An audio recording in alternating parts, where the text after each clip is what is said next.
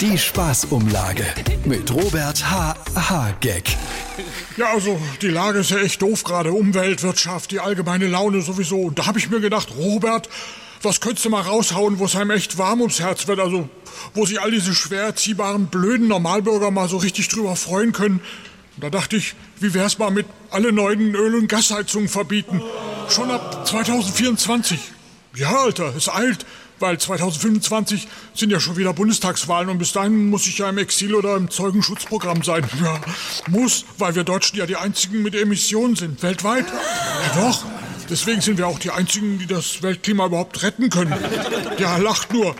Deswegen machen wir auch noch was Schöneres. Ich dachte da an eine jährliche Sonderabgabe von 5000 Euro für alle, die tierische Produkte essen und dann nochmal 5 für alle, die atmen. Ja, und der ganz große Move ist dann überall Tempo 30. Also nicht nur in Ortschaften, sondern natürlich auch auf der Autobahn. ja, meckert nur. Ich hab's euch gleich gesagt, das S in Robert Habeck steht für Spaß. Die Spaßumlage mit Robert H. H. Gag.